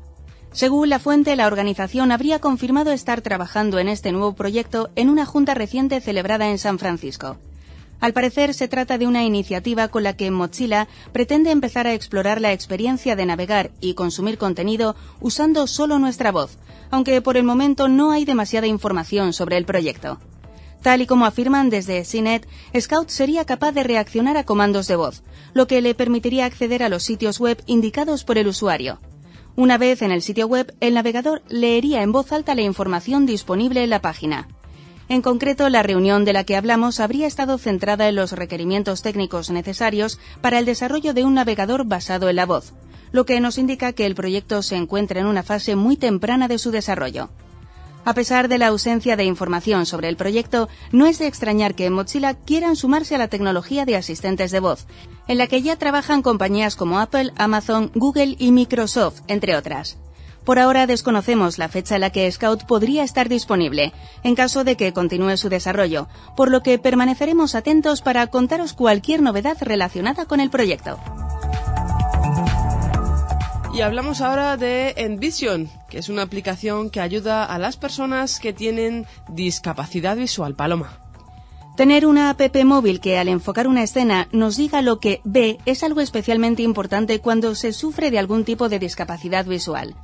Eso es lo que hace Envision, una app disponible para Android y iOS desde letsenvision.com, aplicación que usa el reconocimiento de objetos para indicar lo que aparece en el móvil, ayudando a reconocer objetos, acciones e incluso personas. Creada especialmente para personas con este problema, es capaz también de leer textos y detecta de forma automática el idioma para leerlo de forma correcta, por lo que evitamos el tener configurado el sistema en inglés y ofrecer un texto en español, por ejemplo. En su descripción indican sus puntos fuertes. Con Envision, los usuarios con discapacidad visual pueden comprar en los supermercados, usar el transporte público, leer tarjetas de menú en los restaurantes, reconocer a sus amigos, encontrar sus pertenencias y mucho más, todo por su cuenta. Puede procesar una imagen y extraer la información que el usuario está buscando. Puede leer textos de cualquier superficie con precisión y rapidez, y detecta automáticamente el idioma del texto y lo lee en el dialecto correcto. Este texto luego se puede explorar a través de Talback. Lo que más llama la atención es un trabajo al describir escenas, algo que ni el algoritmo de Google consigue hacer con precisión. Y conocemos ahora un brazalete que es capaz de traducir la lengua de signos en tiempo real. Soulip ha desarrollado un sistema que detecta los movimientos de manos de las personas con dificultades de habla y los traduce a texto o voz. Ser atendidos y comprendidos en todas las ventanillas públicas es un derecho de todos los ciudadanos que, sin embargo, puede parecer un privilegio para determinados colectivos. Uno de ellos es el de los sordos y las personas con problemas de habla, que cuando necesitan realizar trámites burocráticos habituales o acudir a alguna administración pública, se encuentran en la obligación de recurrir a alguien que les haga de intérpretes para comunicarse con las personas que deben atenderles, que desconoce la lengua de signos. Para hacerlo un poco más fácil, la startup Soulip Technologies ha desarrollado el primer brazalete que permite traducir en tiempo real la lengua española de signos al lenguaje oral. ¿Cómo? Gracias a un dispositivo que se coloca en el antebrazo de las personas que utilizan la lengua de signos y que es capaz de detectar el movimiento de brazos y manos. Es algo parecido a lo que sucede con consolas tipo Kinect o Wii, explica Teo Atienza, uno de los fundadores de la compañía. Una vez recogidos esos movimientos, el sistema es capaz de interpretarlos y pronunciarlos en voz alta, de modo que el interlocutor de la persona sorda pueda oír lo que le quieren decir sin necesidad de recurrir a intérpretes. La magia se produce gracias a la ayuda también de una cámara que graba los movimientos. Uno de los principales retos del proceso es la diversidad territorial de expresiones de la lengua española de signos. Este software se puede personalizar al máximo, justifica el responsable de la empresa. El brazalete y la cámara permiten guardar diferentes configuraciones. Para entrenarlo y que se adapte a todas las particularidades, están trabajando con entidades como la Fundación 11 o la CEMSE. El feedback está siendo muy positivo, asegura. En un año esperan poder lanzar comercialmente el producto, pero todavía requiere de un proceso de investigación muy importante. Y es que, como recalca Atienza, ahora mismo no hay en el mercado ningún producto que permita este tipo de traducción en tiempo real. Y ahora os vamos a contar una noticia curiosa. No sabemos al final en qué quedará la cosa, pero el caso es que Apple ha patentado una chaqueta que, según leemos, va a acabar con el bastón y con el perro guía Paloma. Hay rumores de que Apple está trabajando en una colección de ropa inteligente. Esta patente que registró en la Oficina de Patentes de Estados Unidos parece confirmarlo. Se trata de una chaqueta para ciegos que elimina el bastón y el perro guía, gracias a la inteligencia artificial y los sensores.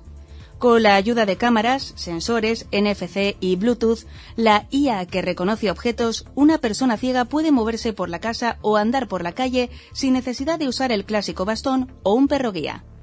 La patente utiliza diferentes dispositivos de Apple modificados, como el iPhone, el iPad o el Apple Watch, para intercambiar datos.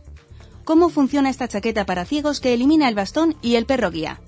Se compone de distintos dispositivos que se pueden combinar de diferentes formas según las limitaciones visuales y sonoras que sufra cada persona. En la patente se muestran diferentes gadgets en función de que la persona sea ciega o tenga poca visión, si además es sordo o mudo o solo padece una de estas carencias. La base de la patente es una chaqueta para ciegos que tiene una cámara frontal y tejido táctil en la parte trasera.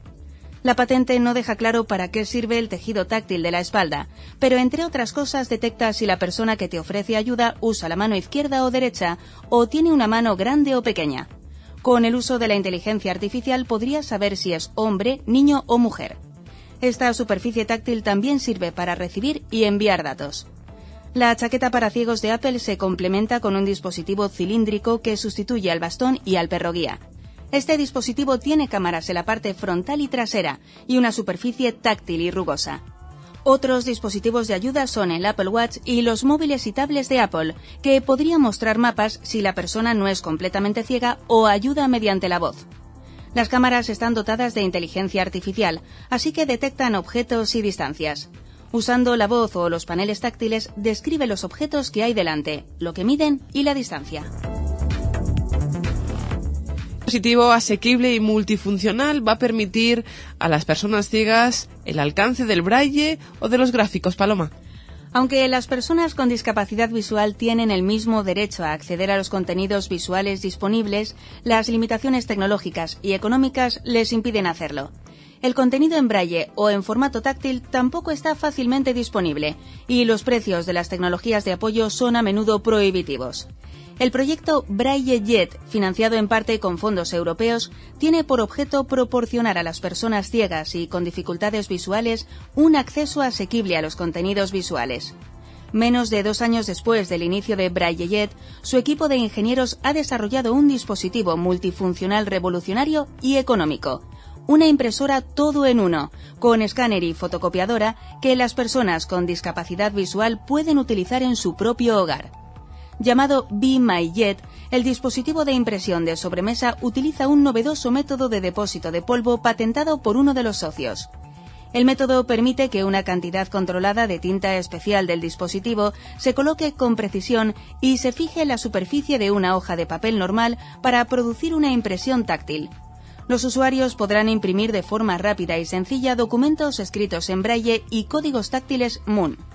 La innovadora tecnología del dispositivo le da otra gran ventaja sobre otras impresoras de su tipo. Mientras que las tecnologías de apoyo actuales tienen un precio elevado y, por lo tanto, solo están disponibles en asociaciones de ciegos y escuelas o tiendas especializadas, Bimayet se venderá en grandes tiendas de electrónica a una fracción del coste. El precio estimado es de 250 euros por impresora, mucho menos en comparación con los actuales dispositivos de impresión táctil, cuyos precios empiezan en torno a los 2.000 euros y pueden alcanzar incluso los 80.000 euros en el caso de las impresoras de gran volumen. El dispositivo se utiliza de manera muy similar a una impresora de inyección de tinta estándar y requiere un reemplazo normal de papel y cartuchos. El prototipo en funcionamiento de Be My Jet lanzado hace unos meses ya ha sido galardonado con el premio de diseño Silver A Design Award en la categoría Diseño de asistencia para personas con discapacidades y personas de la tercera edad. También ha sido galardonado con el premio de oro en la categoría de equipamiento de oficina de los premios internacionales de diseño. En un artículo publicado en Design Solutions, Kieron Salter, director ejecutivo del socio del proyecto KW Special Projects LTD, declaró Estamos encantados de ver a Be My Jet reconocida por su diseño innovador con no uno, sino dos premios. Todos los involucrados han ofrecido su visión creativa para un producto que puede marcar una verdadera diferencia para las personas con dificultades visuales y ciegas de todo el mundo. Salter explicó que al abordar todos los proyectos con una hoja en blanco, eliminamos cualquier preconcepción tecnológica, lo que nos permite inspirarnos en diferentes sectores para encontrar la mejor solución posible. El proyecto Braille Jet, Digitally Control Braille and Tactile Graphic Jet Printing, está tomando medidas para comercializar su producto innovador.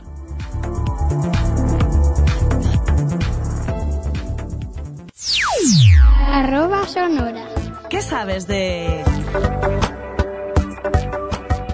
Algunos de vosotros sois muy aficionados a la música. Nos consta porque en arroba sonora recibimos muchos correos electrónicos hablando de software relativos a música, cómo se puede hacer para tocar música con el ordenador, en fin, un montón de cuestiones que prometo que poco a poco vamos a ir dándoles cumplida cuenta siempre y cuando podamos.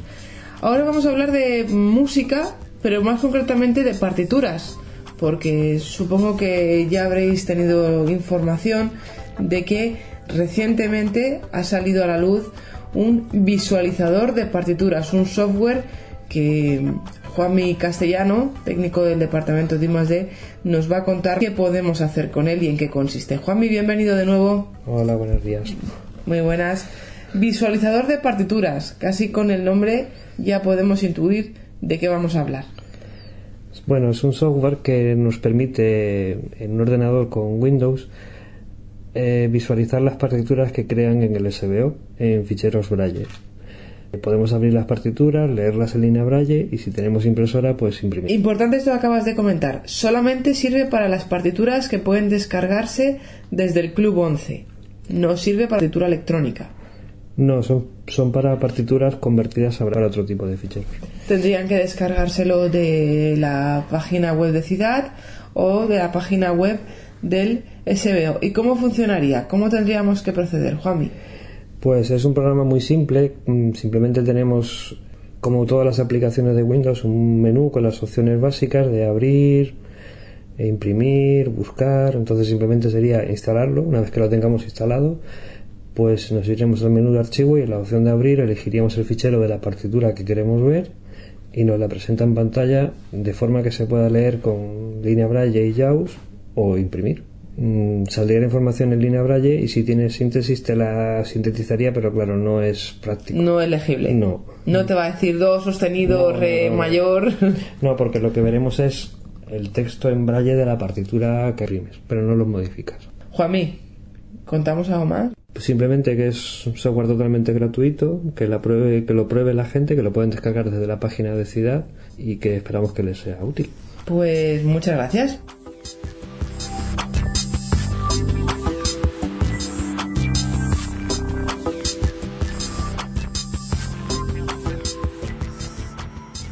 Hablábamos antes con Juanmi de este visualizador de partituras y ahora nos vamos a acercar al visualizador de partituras, pero desde otro aspecto. Vamos a charlar con Gracia Santiago, que ya es la directora técnica del Servicio Bibliográfico. Gracia, muy buenas. Hola, muy buenas. Estela. ¿Cuánto tiempo hacía que no te encontraba yo aquí en un micro? Que no estábamos aquí tú y yo en un mano a mano. Años. muchos, muchos, pero bueno. Y he visto la ocasión y he dicho, vamos a hablar con Gracia sobre este visualizador de partituras y sobre la biblioteca digital de la ONCE.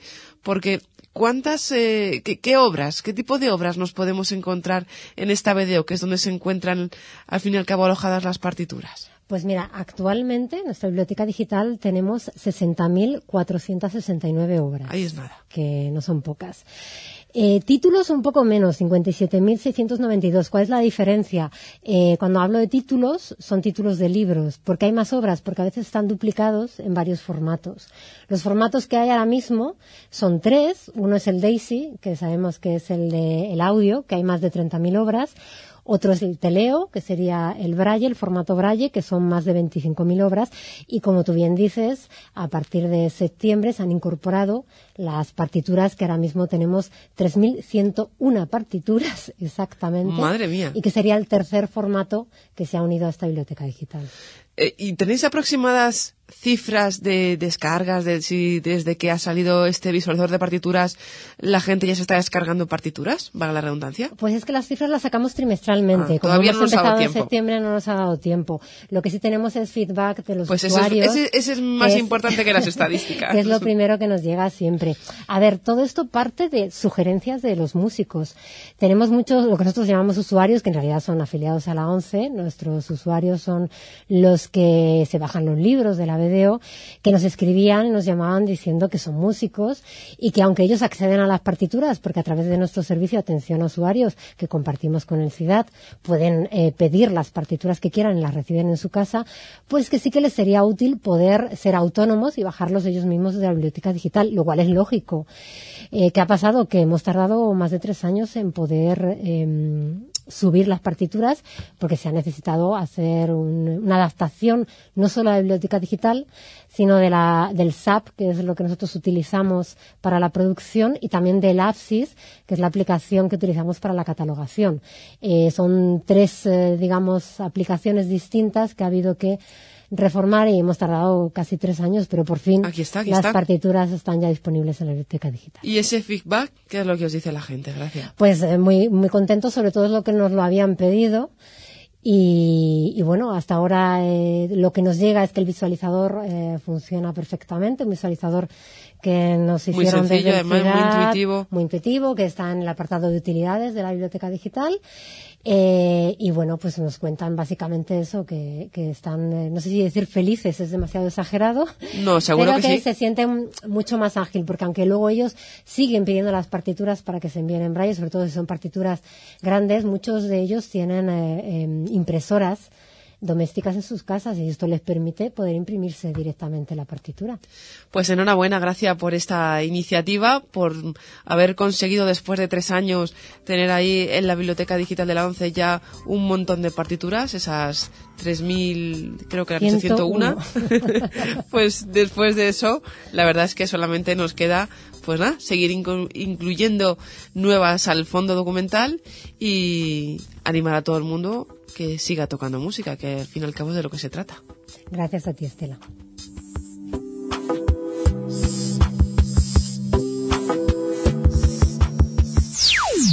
Arroba sonora. Arroba responde.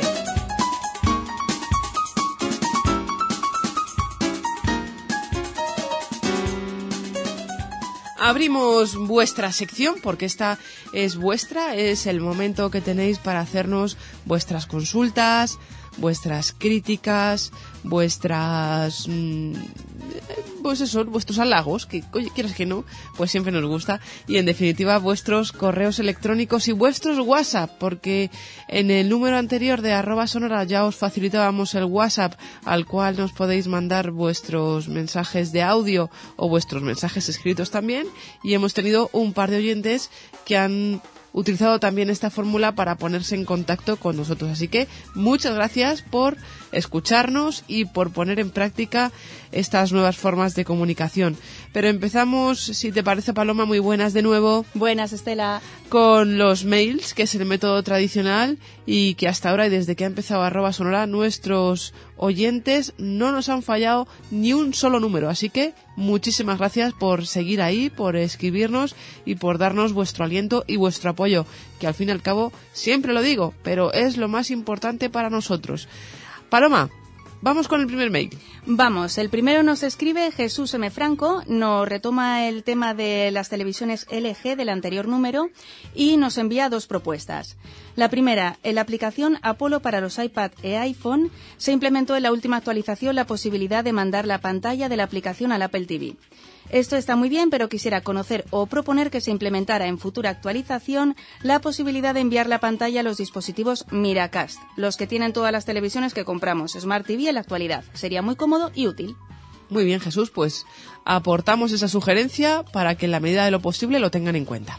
Nos pregunta también, ¿conocéis o habéis hecho una valoración de la accesibilidad de los dispositivos de Amazon Fire tipo Fire TV o tablets Fire con su propio lector de pantallas? Estos dispositivos, según la web de Amazon, vienen con un lector de pantallas integrado.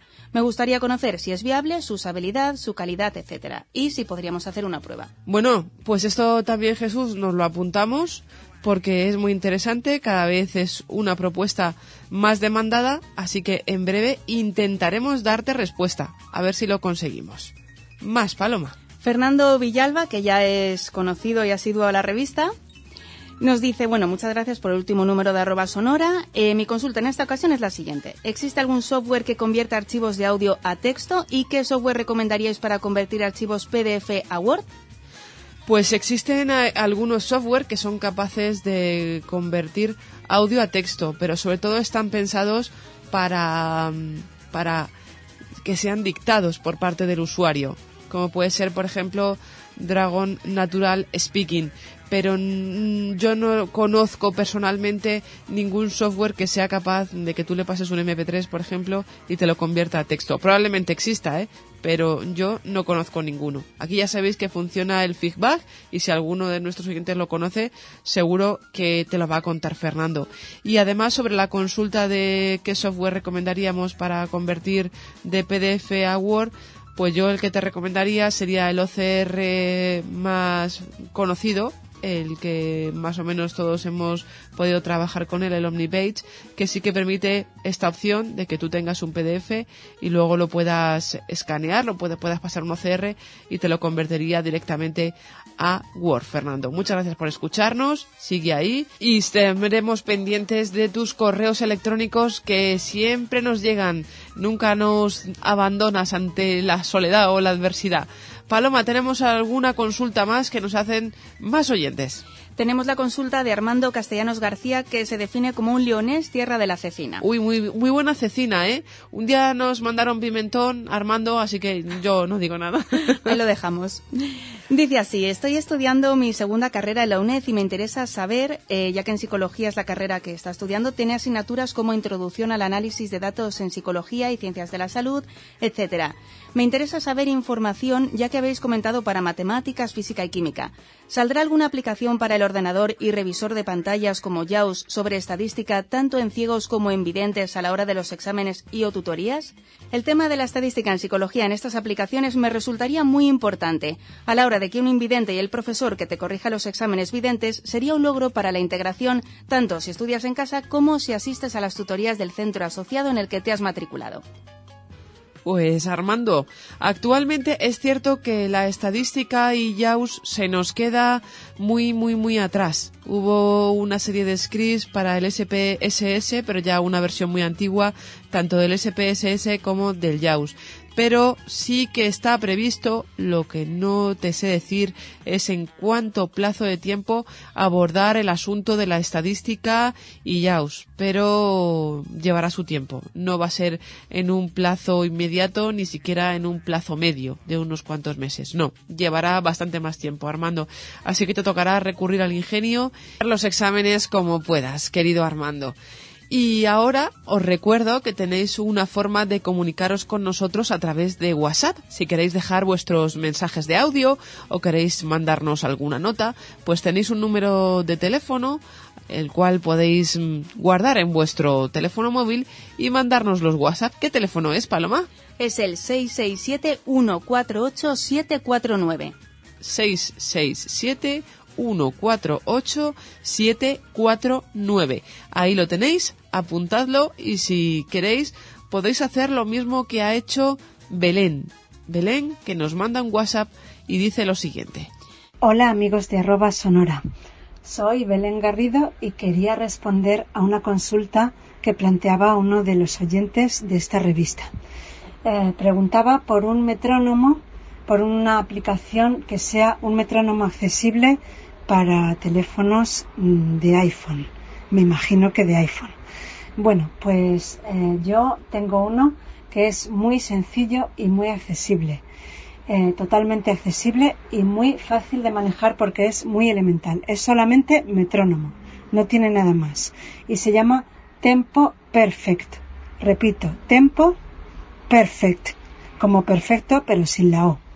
Esta es la aplicación que yo le recomiendo. Pues muchas gracias por atender a nuestras consultas y nada más. Muchísimas gracias, Belén. Nos ha hecho muchísima ilusión tu mensaje, saber que estáis ahí y que nos dejáis vuestros WhatsApp. Pues además de este esta aplicación que sugería Belén, tenemos también un correo electrónico de Ángeles, de Albacete, que también nos habla de esto, Paloma. Pues Angelines nos dice así. En el último número de la revista de la sección arroba responde, un compañero llamado Ángel solicitaba información sobre un metrónomo para piano accesible. Dice que ella está suscrita a la lista de correo Tiflo Músicos, donde hay muy buenos pianistas, y les ha hecho la consulta. Nos indica a continuación las dos opciones que ha dado uno de los músicos. Una, que aunque es muy básico, se puede usar esto para ellos y funciona muy bien. Tempo Perfect DNCH Software. Este es el que nos comentaba nuestra querida Belén. ¿Y la otra? Otro más completo, pero a nivel de accesibilidad se queda corto, es el metrónomo Tempo Light de Frozen Ape PTE LTD. Espero haberlo dicho bien.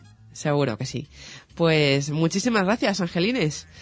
Ahí colaborando activamente con arroba sonora. Así nos gusta. Y tenemos una consulta más, ya la última, que nos ha llegado también desde este canal de comunicación que es WhatsApp. Nos escribe Jesús Ortega desde Zaragoza y dice así, tras el incremento de la confianza que ha ganado Microsoft con su aplicación Sin All, estoy más pendiente de las soluciones de accesibilidad que puedan llegar desde la compañía de Bill Gates.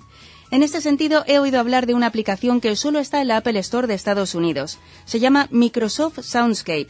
¿Sabéis para cuándo pueden habilitarla en nuestra Apple Store? ¿Podríais hacer una pequeña valoración de las funcionalidades que presenta esta aplicación?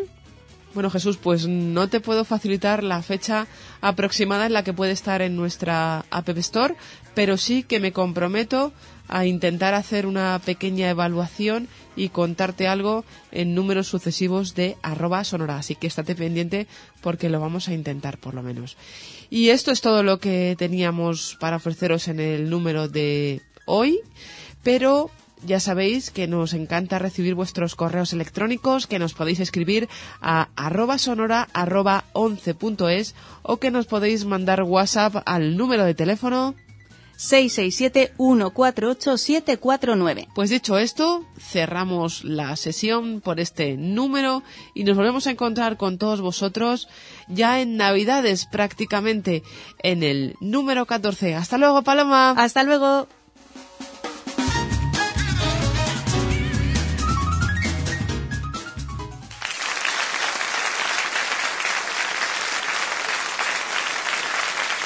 Escríbenos a arroba sonora arroba 11.es.